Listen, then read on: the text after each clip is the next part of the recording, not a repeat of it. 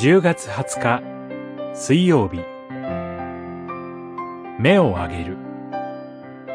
詩編121編。目を上げて私は山々を仰ぐ。私の助けはどこから来るのか。私の助けは来る。天地を作られた主のもとから。121編、一節、二節。この詩篇は、賛美歌301番の元になった詩篇としてよく知られています。完成されるであろう天の国を憧れつつ歩む信仰者を支えてきました。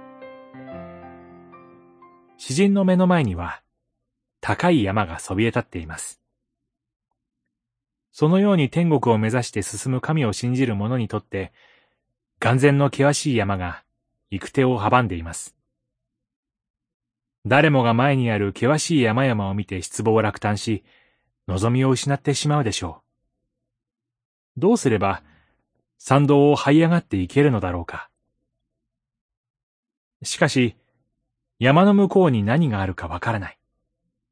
ただ希望を持っていけば何とかなるという類の思いを、詩人が吐露しているのではありません。私たちにとって、ほんの数国先さえ何が起きるかわからないものです。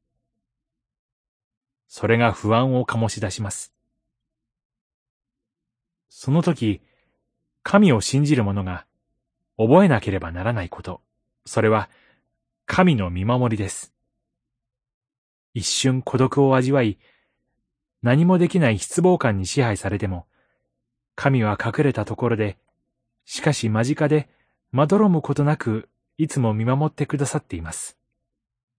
その思いこそ、高き山を一歩一歩登っていかせるように、神の民を促すのです。